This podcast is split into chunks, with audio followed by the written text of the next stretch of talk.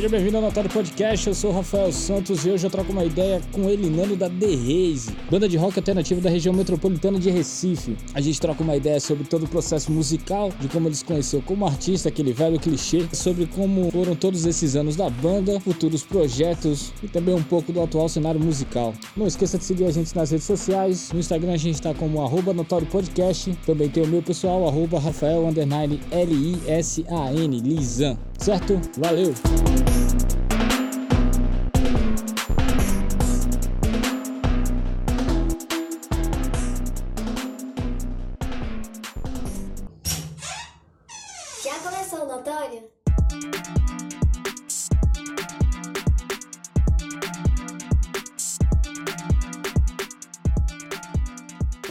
Clichê que eu pergunto pra todo mundo com quem eu troco ideia, pelo menos com quem tá envolvido em artes assim. Como a pessoa se encontrou, no caso você? Você se viu como artista e como foi o processo de se reconhecer fazendo uma coisa mais pessoal? Cara, eu nunca me vi assim como artista, mas foi algo que fluiu naturalmente, né? Uhum. Desde a infância eu já tinha uma aptidão pelo desenho, pelas artes, né? No colégio eu de alguma forma me destacava, de repente uma redação, um poema, até poema, né? Uhum. E aí foi algo que foi fluindo, né? Uhum. Aí, quando eu cheguei na adolescência, eu continuei trabalhando com arte, desenhando. Porém, quando eu mudei de cidade, né, eu era do interior, aí com essa mudança, eu tive um impacto que fez com que eu mudasse um pouco os horizontes, né? Naturalmente também eu comecei a ver o mundo de outra forma. E eu comecei a pensar em mudar também 100%. Então, eu acabei abandonando a parte de, de desenho para tentar aprender algum instrumento. Eu comecei a ouvir mais músicas, né? E bateu a curiosidade, eu comecei a ouvir coisa nova aqui na capital. Lembrava também que na família, meu pai, tios, eles tocavam violão, né? Cantavam também desde a infância. Essa curiosidade também de sempre ter um instrumento do lado e também nunca ter, assim, é, procurado aprender ou nunca ter conseguido, né? Me fez querer também, junto com colegas de sala, vendo eles tocarem, ensinando, que na época era bem mais difícil, né? A gente aprender, era só com revistas, não tem essa facilidade de hoje, né? Tinha videoaulas, mas em VHS, né? Uhum. E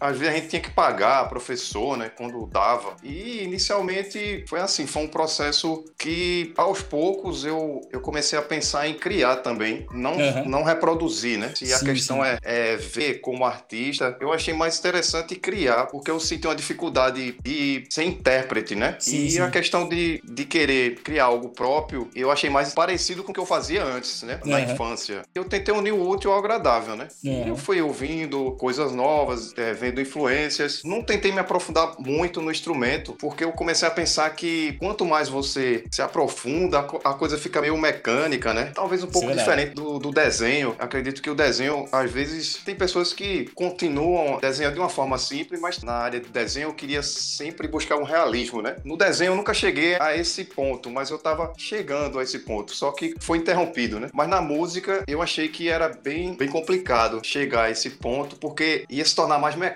E como a questão musical envolve, no meu caso, o estilo é letra, voz, Uhum. então não daria para unir o útil assim ao agradável nesse ponto também. Então eu tentei simplificar tudo de uma forma que também não ficasse tão simples, né? Sim, Fosse uma sim. união de todas as, as vertentes e uma coisa única, né? Uhum. com uma identidade própria e de alguma forma isso pra mim soasse como uma arte original, né? E autêntica. Eu sempre busquei isso dentro da música, né? E de uma forma geral, né? Todo mundo quer ter a sua assinatura. né? Isso é verdade. Ah, uma coisa que você falou realmente, mais ou menos também como eu fiz também. Eu não gostava, não é que eu não gostasse, mas tocar música dos outros ou aprender alguma coisa dos outros sempre me incomodava um pouco, porque eu sempre queria me expressar mais. É, e daí foi onde eu também me encontrei, a primeira vez que eu me vi sendo artista, né? Entre aspas. Na roda de amigos ali que sempre juntava pra tocar um violão, a galera sempre ficava tocando música dos outros e eu tinha minhas composições, então eu sempre mostrava as minhas composições. Inicialmente falando assim, no teu processo musical, você entrou em outros projetos antes da The Raze ou a The Raze foi seu primeiro projeto e até hoje ela tá aí? Não, a The Haze foi, foi o meu segundo projeto. O primeiro foi uma banda, na época eu tava aprendendo a tocar, né? Eu procurei, assim, tocar em uma, em uma banda, né? Eu tocava só em casa, eu tava tendo até aulas. Não, na verdade foi o terceiro projeto, a The Haze.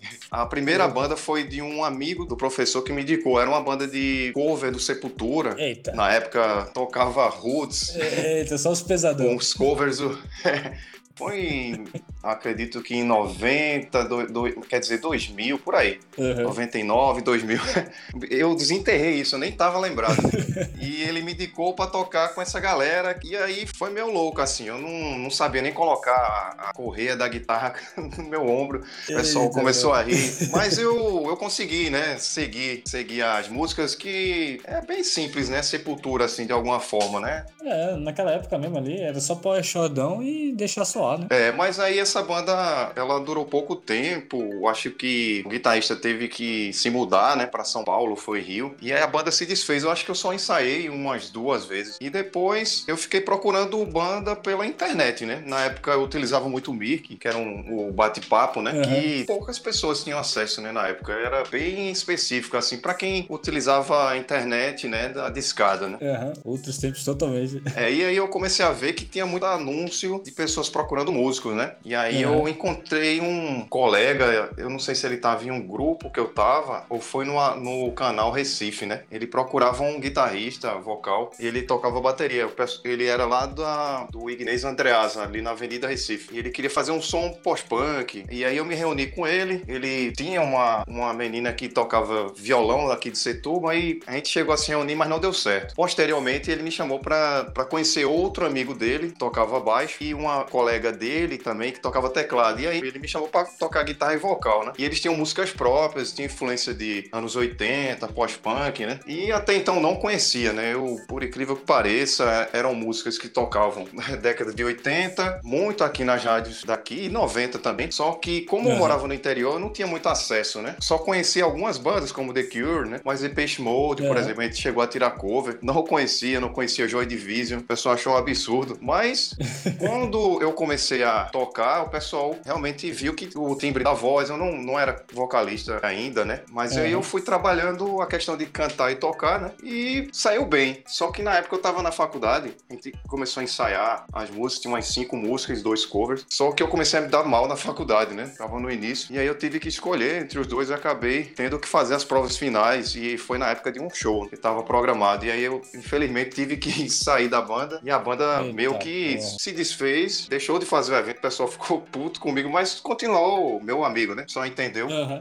Era- chamava-se Fade a banda. E a do, do thrash metal era Antropofagia. Antropofagia. Muitas bandas têm esse nome. É, tô- O vocalista, ele, ele tocou como na banda Scream, né? Que chegou a tocar no pé no rock. Ele continuou, né? Trabalhando com nesse estilo, meio Pantera, meio Sepultura. O pessoal se deu bem, né? É assim, pelo menos nessa época que Recife tinha mais eventos, né? Aham. E a banda Fade, ela continuou com outro vocalista, mas mudou totalmente. E ela chegou a ensaiar, mas parou, né? E depois veio a The Race, Uhum. que foi um projeto da época que eu tava no colégio, com um colega meu, do terceiro ano. A gente tava aprendendo e tinha vontade de ter uma banda, né? Ouvia mesmas influências, rock californiano, rock de Seattle. E aí a gente foi conversando, ele tinha um irmão que tava aprendendo baixo, tinha um baterista amigo dele também. E a gente se reuniu, a gente tava aprendendo mesmo. E aí eu fui tocar com pessoas que realmente não sabiam tocar ainda, né? Aham. E a The Haze, ela foi evoluindo aos poucos, né? E aí foi um projeto que continuou até hoje, né? Cada um da banda começou a seguir a carreira também de- universitária, né? E aí eu comecei a achar melhor a dificuldade, né? A gente foi mudando de, de membros e teve várias formações a banda, né? Eu Uhum. confesso que no início eu nem era vocal, no caso, na The Haze. Mas eu fui, como eu fazia letra, eu fui, eu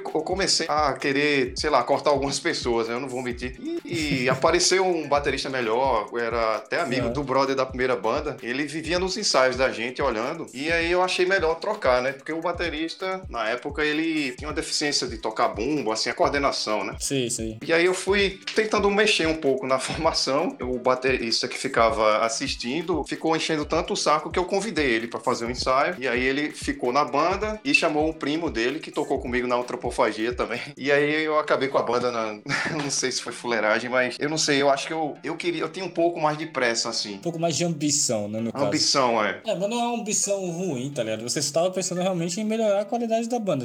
Infelizmente, às vezes acontece isso. Eu mesmo já fui tirado de outras bandas porque eu não tocava direito, tá ligado? Então. Pois é, eu não sei se eu fui, sei lá, ditador, não sei se eu Caramba, fui depende, mano. Depende como você relatou assim, né? Você fazia letra, você dava o segmento e tal, e a galera meio que. É porque, porra, você também tem que separar uma coisa da outra também. Amizade é amizade. Banda é, É. banda, tá ligado? Eu acho acho são propostas que unem os dois, mas que são coisas diferentes ao mesmo tempo, sabe? É, e o pessoal até que, engraçado, que entendeu, continuou a amizade, e eles meio que perceberam que realmente precisavam melhorar e entraram em conservatório daqui de Jaboatão, né? Aí, aí já foi melhor também. E impressionante, eles, com um ano ou dois, eles estavam tocando muito, véio, muito mais do que eu. e é muito engraçado que cada um seguiu um estilo diferente, né? O baixista começou a tocar para ganhar grana e tal, forró, essas coisas, né? O baterista uhum. melhorou, começou a tocar metal. E o outro colega meu que começou a banda comigo, ele começou a tocar em casa. Ele aprendeu tudo só e tava, nossa, tava tocando Crisium, fazendo arpejo, música clássica. Eu, ele me chamou para trocar uma ideia lá na casa dele. Eu fiquei abismado. Disse, nossa, velho. Mas enfim, é coisas da vida, né? Eu continuei também a amizade e a banda do jeito que, dentro do estilo e do limite, assim, que eu tava querendo. nunca quis também complicar muito o som também. Ao, ao longo uhum. do tempo, o som realmente foi mudando, mas a questão do instrumental, complexidade, eu acho que é interessante dentro da música, mas se a pessoa, como eu falei, né, é complicar demais, pode ser que mude um pouco a proposta. E eu não, não sou muito a favor, assim, de fugir um pouco, né? A não ser que seja típico da banda. Tem bandas que mudaram, né? Totalmente. Sim, total. Mas foi uma opção minha, né? Eu não sei também se a banda atualmente as pessoas estão achando que mudou também o som, né? Mas, uhum. enfim, o início sempre é mais eufórico, né? Sim, Acredito sim. que hoje, na questão instrumental, não sei se eu melhorei, mas talvez as músicas ficaram um pouco mais cadenciadas, mais trabalhadas em algum sentido, né? Isso era mais punk e hoje, ouvindo mais sons é, progressivos, com ritmos variados, sem ser aquela coisa reta, né? Uhum. Foi modificando e, e hoje tá bem mais diversificado se os primeiros álbuns as músicas pareciam mais umas com as outras, hoje talvez tenha um pouco de, de diferença, né? Uhum. Mas sem mudar a proposta. Eu não digo em questão de mudança total. Eu acho que é mais uma maturidade da, da sua expressão artística, tá ligado? Porque você, é, eu comparando com sons antigos e realmente com o último For Ages, tem uma evolução. Você entende a evolução cadenciada daquilo ali, tá ligado? Tipo, ainda tem os princípios que você fazia antes, né? Mas tem um a mais ali, tá ligado? Não deixa de ser você ali. Isso, é. Eu acho que tem a ver também com essa questão da maturidade, né, musical também. Sim, total. A questão vocal também, eu cheguei até a fazer conservatório, mas não de instrumento, eu fiz de voz, né? Uhum. Cheguei a estudar um pouco de teoria, também em coral, né? Era o exercício diário das aulas, era, era o coral. E eu comecei a conhecer um pouco mais a voz. A questão da língua também, como as letras são em inglês, eu fui também melhorando a pronúncia, né? Eu acredito que sempre é uma evolução. A gente não é fluente, a gente é, é brazuca, né? Mas uhum. também também acredito que foi outra coisa que melhorou bastante, até com o advento da banda larga a gente tem mais acesso, né? Tradutores que você consegue ouvir melhor as pronúncias, né? Que isso é o que às vezes que eu acho que falta em algumas bandas aqui do Brasil, né? Não é uma fluência, mas não sei explicar. É o sotaque, né? Eu acho que é interessante trabalhar, sempre melhorar essa questão. Sim, sim. Até para ficar audível, né? Quando alguém tá fazendo uma proposta mais para fora, isso. você começar em, é, a cantar do jeito como você canta aqui, fica um negócio meio esquisito. Ninguém lá fora entende. Né? É, verdade. Eu... Aí você não consegue vender. Eu lembro de uma banda um underground da, da Paraíba, né? Que tentou gravar um álbum com o Jack Endino. Saiu até uma matéria que ele falou: Olha, eu tô cansado dessas bandas do Brasil, não entendo nada, né? Mas, enfim, eles cantavam inglês também, faziam um som legal, bem na linha uhum. que, de bandas que ele já gravou, como Nirvana, acho que até Titãs gravou, né? Com ele também. Ele soltou essa aí. Eu achei bem realista também, né? Mas acontece, né? E a gente tá dentro desse grupo aí, né? A gente quer é alcançar, né? Sempre um grupo maior, né? Quem canta em inglês, a gente não pensa em expandir um pouco, né? O trabalho para ser audível, né? Para uma parcela maior, né? Uhum. Mas também pela Também. proposta do som, né? Eu gosto quando as bandas brasileiras cantam em português e tal, mas é como você falou, quando ele começa a cantar em português, ele fica nichado ao Brasil. E querendo ou não, heavy metal, punk, ou seja o que for, já não é um som que tem uma certa liberdade aqui dentro. Mas eu acho que todo mundo que começa a cantar em português aqui no Brasil, que ganha notoriedade, hoje em dia se chega o limite, o dia que eles vão ter que começar a cantar inglês, tá ligado? Pra poder sobreviver, né? É, e tem, tem também as bandas que eram da década de 90 e começaram cantando inglês, que é o contrário, né? Uhum. Que é bem relatado num documentário recente, o Time Will Burn, de uma cena que começou com bandas até como Charlie Brown, né? Sim. Que começaram em inglês, né? E mudaram, né? Porque é a questão da, da proposta, né? Uhum. Apesar de fazer um som, uma influência forte, mas aí aí eles viram que, um, às vezes, a pessoa acha que o nicho, momento também, né? Da Sim. música nacional, tava com a MTV, principalmente, né? Dando muito Sim, apoio sim. às gravadoras. Algumas bandas tiveram que, dependendo da época, mudando, né? Já o Sepultura, não, né? Ela foi evoluindo, eu acredito que mais no inglês, né? Porque o primeiro álbum realmente tava Aquilo é bizarro. bizarro, né? Nossa, o Max, as letras de Max era tudo terrível, velho. Ele virou chacota lá fora, tá ligado? Quando a galera pega o Bestial Devastation e vai ler, é, as letras tudo troncha, pô. É, eu também nem sei se que nem ver as letras, mas assim, pelo a pronúncia, né, realmente dá pra, dá pra entender nada. É bizarro, mano. A gente é não saca muito inglês, a gente realmente vê. Tem até uma banda aqui da década de 90, é a Tempo Nublado que eu tenho até o vinil, que também fez músicas no primeiro álbum, foi o único também. Foi uma das influências dessa- da minha segunda banda, Nocop, né? Tocava um pós-punk e tal. Ela Uhum. também faz misturas, né? Canta música em inglês, em português, mas bem na linha, assim, do rock anos 80 nacional, meio Legião, né? Influência Uhum. um pouco do Joy Division. E a gente percebe também uma deficiência nessa questão tanto da pronúncia como da gramática mesmo em inglês, né? Ah, o pessoal acabava gravando assim, né? Uhum. Acho que não tinha muita uma coisa mais crítica, né? Pra Sim, sim, total. da gravadora, ou talvez não tinha um público, né, exigente, talvez fosse até diferente cantar em inglês, né, na época. Uhum. Mas eu sempre tive cuidado. Eu, por exemplo, no início, quando eu fazia as letras, estava fazendo curso de inglês, eu levava pro professor corrigir, por exemplo. Com o tempo, pedi para colegas que eram mais fluentes, até pela internet, mandava e-mail. Hoje eu tô tentando fazer por mim mesmo, né? Mas eu acredito que meu inglês deu uma melhorada. Transição.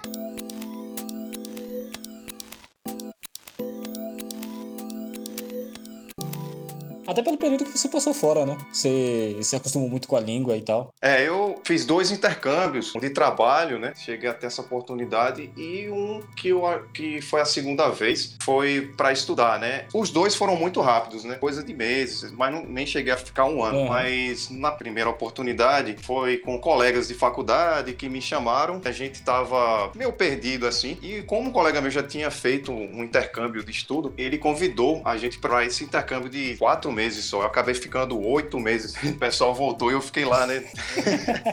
eu não estudei inglês, né? era um intercâmbio curto de férias. Eu ainda tinha que ter um vínculo com faculdade e isso ajudou até a entrar. E, e aí melhorei a questão de ouvido e a questão de falar, mas aquela questão do inglês de rua, né? Então ainda não estava gramaticamente correto. Quando a gente tá morando fora, a gente vê que os imigrantes, os brasileiros, eles entendem muito bem, né? A- gente aqui também, a gente ouve, né? Tá o tempo Uhum. todo atualmente vendo séries, mas ouve, entende bem, mas na hora de falar, né, é complicado, né? É, total, Nossa, total. Não sai muita coisa. E isso aconteceu lá também. E eu senti essa dificuldade até mesmo lá e quando eu voltei. E eu fiquei com essa vontade de querer estudar. E aí eu tive a oportunidade na segunda vez. Eu arrumei até um emprego bom na época numa empresa que era multinacional, né? Não consegui emprego na minha área, que é de saúde. E aí eu tive a oportunidade de entrar nessa empresa que pedia pessoas que tivessem conhecimento de inglês. E foi aí que, que eu tentei essa vaga e consegui. Eu juntei uma grana e fui pra Irlanda nessa vez. A primeira vez foi os Estados Unidos, né? Aham. E na, na Irlanda eu estudei, eu fiz um, um programa de seis meses e ali eu realmente matei essa vontade, essa curiosidade. A partir disso, muita coisa mudou, né? Abre-se um leque, a gente começa não só a se comunicar, né? A comunicação é muito importante, você se sente mais tranquilo. Às vezes eu não consegui trabalhar assim em empregos como na primeira vez. Era quase certo, a gente já ia com o emprego certo. E aí eu procurei, na Irlanda tava em crise, tava uma crise igual tá aqui hoje, né? Tudo fechando. Pelo menos lá no colégio, eu fui melhorando e arrumei uns bicos, morei num albergue quatro meses. E ali eu convivi com pessoas de vários países. Apesar do inglês não tenha sido o melhor, né? Porque eram todos imigrantes, eu tentei melhorar, né, ao máximo. Cheguei a trabalhar e ficar longe, né, dos brasileiros. Porque um dos problemas de morar fora é isso. As pessoas às vezes ficam com saudade, não sei. Não aprendem, né, a língua. Fica muito junto. As pessoas do país saindo para os locais onde se reúnem. E eu sempre procurei ficar no meio de culturas diferentes. Aham. E isso também ajudou também a até conhecer coisas novas, sons novos. Nessa parte do som, ah, na diferença do, da- dos Estados Unidos para a Europa, ah, você chegou a conhecer a parte da cena underground lá? Se era mais fácil a galera começar nesses lugares a produzir alguma coisa? Eu tentei entrar em uma banda de lá, de qualquer alternativo, né? Eu pretendia também tocar lá. Eu até levei minha guitarra, né? Eu vi que realmente eu tinha que melhorar bastante na questão vocal, né? O cara queria que eu fiz um teste para ser vocal de uma banda, Uhum. de um irlandês, mas que ele já tinha certo sucesso na, em Londres, né? Ah, Sucesso não, ele tocava naquela cena, né? Mais underground, né? De clube e autoral, né? Então Sim, ele sim. queria ah, um fazer um teste. Aí eu fiz o teste lá. Ele, ele realmente gostou da voz e tava tentando corrigir a questão da, da letra, né? aham. Ele me deu outra, uma segunda chance, mas aí eu, eu desisti, né? Eu fiquei afim, mas ao mesmo tempo decepcionado, né? Eu vi que, assim, o pessoal lá, é- todo lugar, assim, é, é pra entrar em uma banda, né? Eu, eu acho que eu nunca fui muito talentoso, assim, tocar em bandas. Nunca tive muita sorte. Eu achei que era muita coisa pra mim. aham. Acabei pulando o barco, né? Depois apareceu uma banda de pós-rock lá que queria só que a pessoa morasse lá, não fosse imigrante, porque eu acho que eles acham que quando a gente tenta, gente de fora normalmente passa pouco tempo, né? Não dá certo e Ah, sim. tava tendo muita, muita gente desistindo de morar lá e indo embora, né? Eu conheci, assim, alguma coisa, assim, da cena local, mas, assim, eu fiquei um pouco receoso, né? Não vou mentir. Eu cheguei a ver cartazes de eventos, percebi que a Irlanda é, rola um pouco de... Não seria uma questão racista, mas xenofóbica, né? Aham. Eles não gostavam muito de, de estrangeiros. E aí eu fiquei meio receoso de andar, assim, para alguns eventos, né? O único evento que eu ia era um ficava do lado do albergue que eu morava. E era num pub, como eu não tinha muita grana, era, era embaixo do solo. Subsolo. E era de graça, né? E era basicamente para imigrantes, pessoas estudantes, né? A Uhum. gente só pagava a consumação e sempre tocava um, um ska lá, né? O pessoal fazia uns reggae, umas versões, covers. Uhum. E foi um único show, assim. Eu cheguei também a ver outra noite de covers, mas não cheguei a conhecer mesmo. Assim, eu conheci algumas bandas com o pessoal de lá, né? Tinha muito músicos de rua. É muito comum, acredito, na Europa, né? Pessoal que sobrevive ganhando moedas, assim, tocando na rua, né? Uhum. Aí eu conheci, conheci um, um irlandês que morava no albergue e ele, ele conseguia até pagar, né, o aluguel, tocando música folk irlandesa, né? Ele tinha uma flauta, ele, ele me mostrou também alguns sons interessantes, muito interessante. A questão de música em outros países, diferente daqui, dá pra, às vezes dá até pra sobreviver, né? Em algumas cidades turísticas, né? É, como tu falou, a gente garimpa um pouco na internet assim mesmo, a gente vê a galera de rua fazendo uma apresentação extremamente profissional, né? Que já é complicado, né? É, aqui. Se bem que ultimamente, né, eu tô vendo até na cidade o pessoal tocando, né? A gente vê Sim, sim, é isso que eu ia falar. né? metrô, É. Ah, tem aparecido, tem aparecido uma galera fazendo isso. Não é comum, né? Mas até porque na Europa você mais tempo que a galera faz isso, né? Eu acho que a- Bem mais aqui no Brasil o pessoal também tem muito receio por conta de assalto, né, mano? Isso. Lá chama-se, se eu não me engano, é bu Buskers. Busker o nome. Na Europa também tem uma facilidade, a galera vai até pra mochilar e no que vão fazendo aquele pro- processo de mochilando, vão ganhando uma grana assim na rua, né? Aqui no Brasil é totalmente inviável fazer isso. Antigamente aqui no Brasil tinha aqueles caras que era num Fusca ou era numa Kombi, eu esqueci. Isso. Que eles, eles botavam um amplificador e iam tocando, né? Era uma bateria e uma guitarra só. Bateria e guitarra. Era uma bateria e uma guitarra, se não me engano. Era bandas. Era uma banda. Era. Eles chegaram até a tocar no, no Abril pro Rock. Era numa Kombi ou era no Fusca? Eu não Ah, lembro. Eu acho que eu sei qual é. É uma banda que é lá de São Paulo. Eu acho que eles fazem essa coisa, é como se fosse uma, uma apresentação assim. Eles tocaram até, eu acho, no Recife Antigo. Me esqueci o nome dessa banda. Faz um som bem hardcore, né? É. Às vezes rola isso também na Europa, também em outros países. É, não é muito comum também. O pessoal sempre, prefeituras, né? Aqui também eles vão, às vezes não, não aceita, né? Essa coisa de, do barulho, né? É, isso é real. É, o som em algum local, às vezes o pessoal faz um, um improviso e usa a, a iluminação pública, né? Uhum. Nem sempre funciona, né? Eu tenho um colega que faz, faz os eventos na rua, ele falou que só quando à noite, vamos dizer, a partir das 6 horas que dava pra fazer os eventos, mesmo marcados de 4 horas da tarde. O pessoal do underground aqui, às vezes, fazia eventos em alguns locais aqui que só à noite que rolava, né? Devido a essa dificuldade até de, de apoio, né? De prefeitura, liberar, né? Uhum. Acho que em São Paulo tá bem mais comum, né? A Avenida Paulista, né? Eu vejo muitas apresentações, não sei se é O pessoal leva aquele, aquelas baterias e tal. É. protesto, não sei.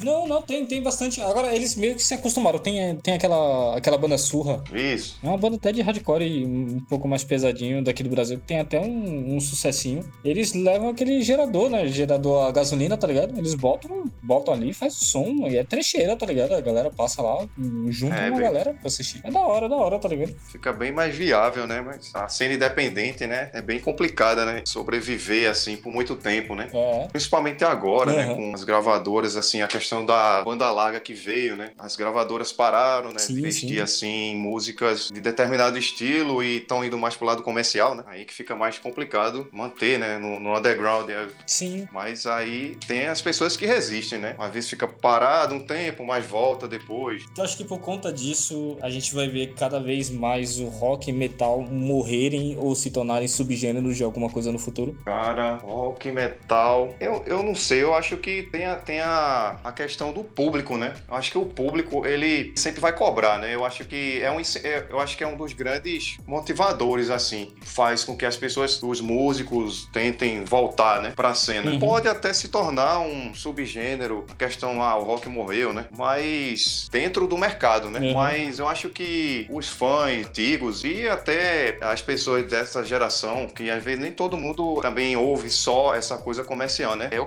dentro do underground muitos garotos que conhecem, que vão para os eventos de rock, né? Então acho que o público, ele é o grande incentivador, assim, uhum. da cena, né? Que vai impedir que realmente deixe de, de aparecer para sempre. Não é algo que, que eu acredito que vai acabar, mas diminuir, com certeza, acho isso é um sintoma, né? A modernidade, mas nunca vai parar, eu acho. Teve um gap ali dos 2000 para cá, em que o pessoal que estava acostumado mais com rock e rock metal mainstream, né? Muito acostumado com gravadoras e quando aconteceu repetidamente de, da produção em stream, como você falou, da chegada da banda larga, da distribuição do, da, daquela treta do Napster em diante, né? A gente viu Emule, Limeware, aquela casar, aquela parada toda para distribuição de música, é, facilitou muito a informação de chegar que você podia produzir sua música dentro de casa. E as isso. gravadoras já não estavam esperando muito isso. É. O pessoal do rock metal, eles se privam muito, eles demoram muito, né, no caso, a aprender os instrumentos, né? E depois que eles aprendem a, os instrumentos,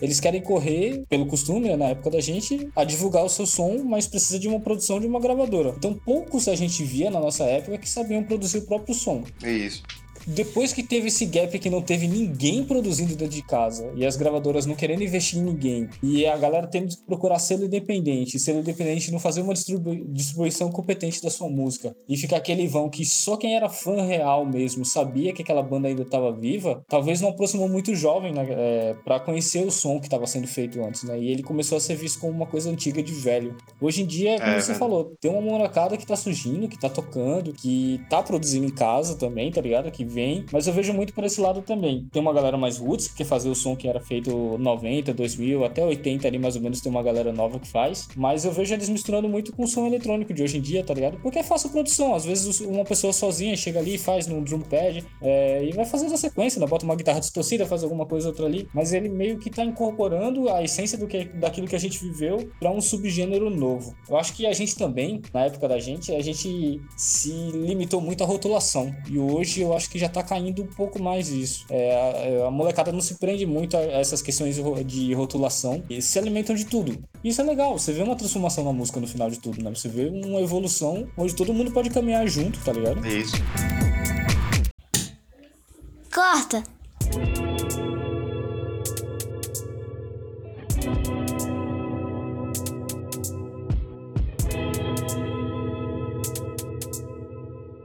Você também tem um projeto, né, pessoal de fazer um som mais eletrônico, né? Isso, isso. Vem justamente dessa pesquisa, né? Conhecendo bandas, estilos novos e o que você antigamente tinha certo receio, preconceito. Ah, será que isso vai mudar assim? Ah, será que eu vou me divertir com isso? Será que isso vai mudar a minha visão? A gente que é meio preso à, à questão musical, às vezes fica meio, meio bitolado. E aí, quando você vai para conhecer um ambiente novo, né? Foi quando meus horizontes ampliaram um pouco, quando eu conheci a cena eletrônica, né? Uhum. Eu vi muitos, eu comecei a pesquisar um pouco da história de alguns DJs e eu percebi que muitos, né? Eu já ouvia um pouco de, de Eurodance, né? Jovem Pan, e eu não sabia um pouco da, da história, né? Só que eu comecei a perceber que muitos eram músicos, pessoas que estudaram bastante música. Eu achava que esse pessoal não entendia nada, era só dança e tal. É, velho, é muito escroto. É, a sonoridade, a questão do, dos elementos começou a despertar um pouco do interesse dos sintetizadores, as ondas sonoras, todo esse efeito que faz na mente, comecei a pesquisar. Eu comecei a ver que poderia ser feito uma mistura, né? É. Dentro do rock, utilizar elementos sintéticos, uma bateria eletrônica. Até o, o som que eu ouvi, eu não sabia que, que já tinha elementos eletrônicos ou iniciais, né? Vamos dizer, anos 80, as bandas de post-punk já utilizavam, simulavam alguns efeitos, né? Eletrônicos é. nas gravações. Então, os próprios pedais que a gente, os músicos usam para alterar um pouco a guitarra, tem essa ideia. E com o computador, a possibilidade de gravar em casa, como você falou, fez com que a pessoa hoje em dia, o músico, ele, ele tenha que ser, tenha uma mentalidade aberta, seja mais versátil e também procure ou um conhecimento a mais, além do musical. Uhum. E eu vejo hoje em dia que muitos guitarristas que dão aula, eles mesmos fazem a trilha para eles solarem, por exemplo, uma música. E a gente vê,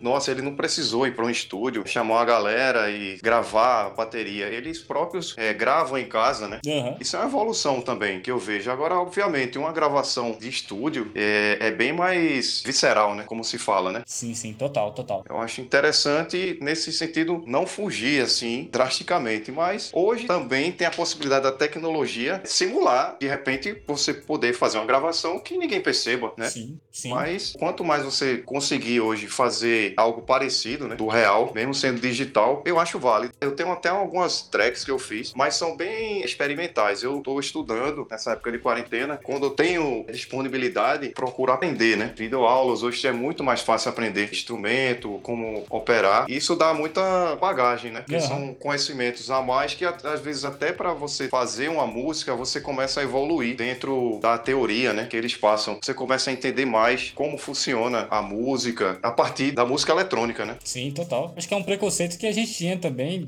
A gente cresceu tendo esse preconceito porque não se passava na cabeça da gente que um cara que reproduzisse o som numa picape, ele teria que ter noção de teoria musical, tá ligado? E ele sabe muito mais do que muita gente que toca uma simples guitarra, né? É, a construção do timbre, da sonoridade, ela vem de um conhecimento físico, né? Nossa, total. O pessoal que programa ali, tô aprendendo cada vez mais e tá sendo muito fértil, assim, para mim. É até assustador, às vezes eu tento me segurar um pouco, porque é muita informação, né? Sim, sim. Você vê o quanto a, a música evoluiu, né? Se a gente vê é, dos primeiras formas que eles começavam a mixar lá, até hoje em dia o negócio é absurdo, absurdo total. Eu fico de cara, às vezes eu pego umas tracks de EDM, eu falei até pra ti um dia desse. Isso. Os caras vão no automático, mas é uma coisa que você fica olhando ali, eles gerando aquela síntese sonora, ou fazendo tal efeito, ou tal rise. Mano, é absurdo. Parece que eles fazem sem querer e chegam no resultado bom e ok, aqui eu já vou editando. Mas não, eles fazem com precisão total. E é incrível, é incrível mesmo, assim. Até da, das músicas mais pop, até de um som mais cabeçudo, tá ligado? Aqueles IDM da vida, é absurdo. Os caras são muito mestres, muito mestres no que fazem. É uma cinética diferente, né? Você vê, Sim. enquanto antes as pessoas se movimentavam para tocar o instrumento, articulando o braço, né, os dedos de forma perfeita, uhum. né? Treinando horas e horas uhum. para tocar de uma forma bem precisa. Hoje uma pessoa pode também reproduzir um som ou criar na hora de uma forma dinâmica, né? No caso, ao vivo. Isso eu acho fenomenal. Agora existe muito um conhecimento, né? Um treinamento. Sim, como você falou, vai chegar uma hora que a pessoa vai executar como se fosse uma guitarra, uma bateria, só que dentro da sistemática, né, eletrônica, né? O que eu acho da hora dos instrumentos orgânicos é que uma banda mesmo, assim, independente da quantidade de pessoas que estejam junto, eu acho mais empolgante porque você vê as coisas entrando em ordem, o costume gerando de você estar tá sempre tocando com aquelas pessoas. Então a criação ela toma um rumo que todo mundo se entende. Então fica uma coisa que empolga mais, né? Isso. Porra, até numa jam, quando a jam sai direitinho, ou quando um som casa com todo mundo, nossa, é, é incrível. Mas também o ônus e o bônus, né? No caso, pode ser tão bom quanto também pode ser ruim e ser só ruído até de falta de comunicação e tal. E quando você produz para si só, com sua visão e tudo isso, dá aquele, aquela sensação de sucesso de você ter conseguido fazer aquele som do jeito como você queria, mas também dá aquela sensação de que ainda precisa de uma aprovação de muita gente para antes de você divulgar, não é? É verdade. É a questão, a falta de costume, né? Existem projetos também que são duetos, duas pessoas, né? Em que dá para uhum. ter um pouco de sintonia, né? Mas é complicado mesmo quando sim, tem uma sim. pessoa fazendo toda a sonoridade, ela tem que realmente, eu acredito que tem que estudar bastante e saber o que ou o mercado quer ou uma proposta bem inovadora. Então tem que mexer muito com a questão do intelecto também, a visão que a pessoa tem do que pode ser novo ou mais novo, né? Vanguarda, enfim. Eu acho muito sério você chegar e fazer algo e de repente a plateia ninguém entender nada, né? Interagir, sim, mas sim. é uma mudança que uma fórmula que tem dado certo, né, em alguns nichos, né, de música, né? Tem muitos estilos que sim. uma pessoa só, ela, eu acho que se fossem duas pessoas, acho que não, não daria certo, né? Não sei porquê, mas talvez a, a proposta dela seja algo mais simples, né? Por exemplo, tem estilos que eu ouço que o programador ele faz tudo na hora e só tem uma pessoa cantando, né? Então dispensa o músico, mas quando você tem esse formato próximo ao tradicional, às vezes passa despercebido. Tem muita coisa que eu ouço nesse, nesse estilo atualmente, né? Um eletrônico, às vezes misturado com um som mais sombrio, o Dark Wave, né? Uhum. O indie também, o indie que tem as suas variações mais eletrônicas. O indie, o indie ele tem muito disso, né? Sim. Essa coisa mais moderna, né? No caso, tu tem escutado muito Cansei de Ser Sexy? Não, não, não.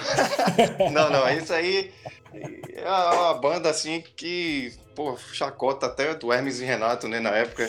É, Mas... É, era... Eu não sei se mudou, né? Mamãe Quero Ser Hype. Mamãe Quero Ser ah, Hype. Ah, é, Mamãe Quero Ser Hype, é. Mas também foi, foi uma fase também. Eram bandas que misturavam meio termo, né? Meio tradicional e meio moderno, né? É, só que era Mas... um moderno que estava muito ultrapassado já pra época, já era bizarro.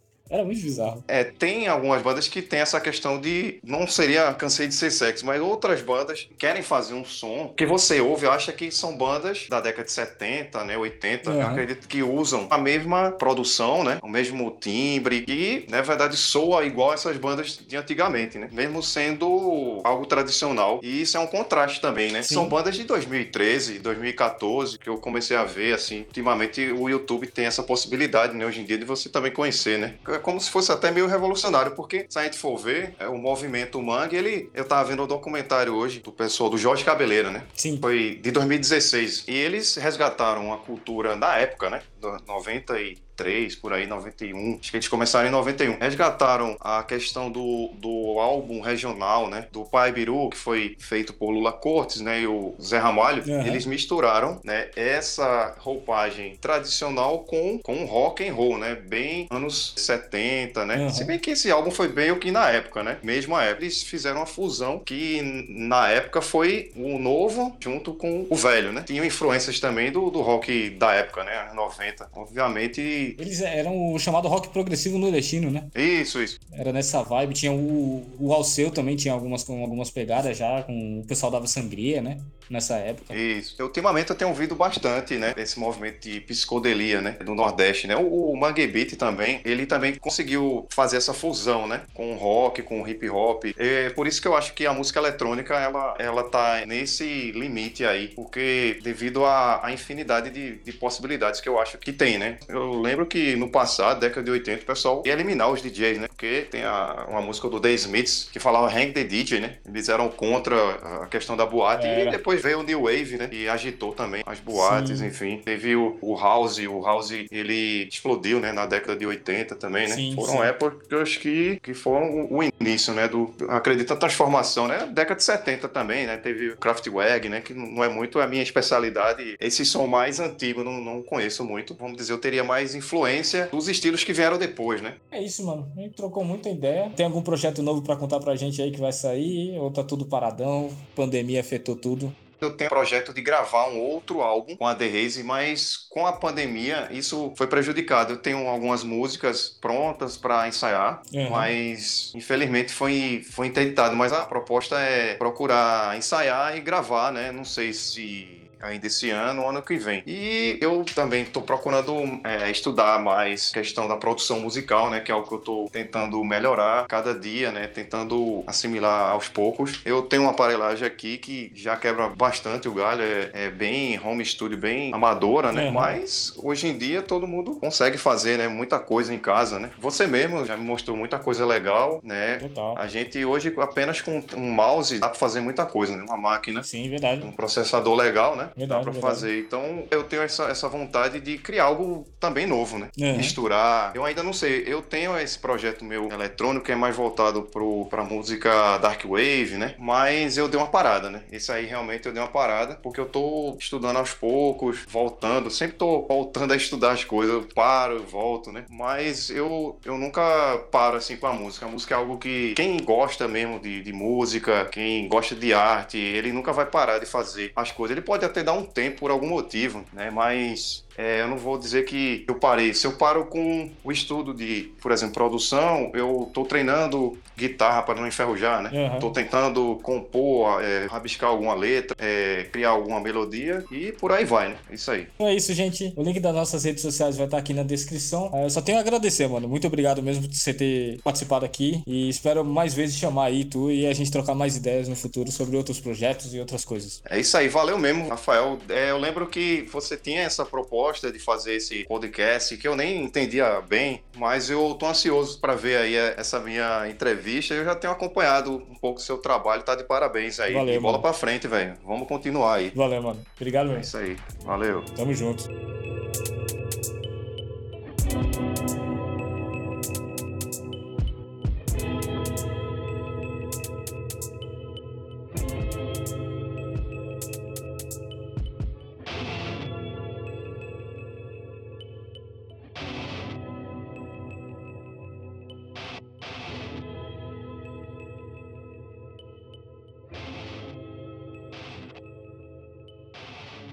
Já acabou? Produções.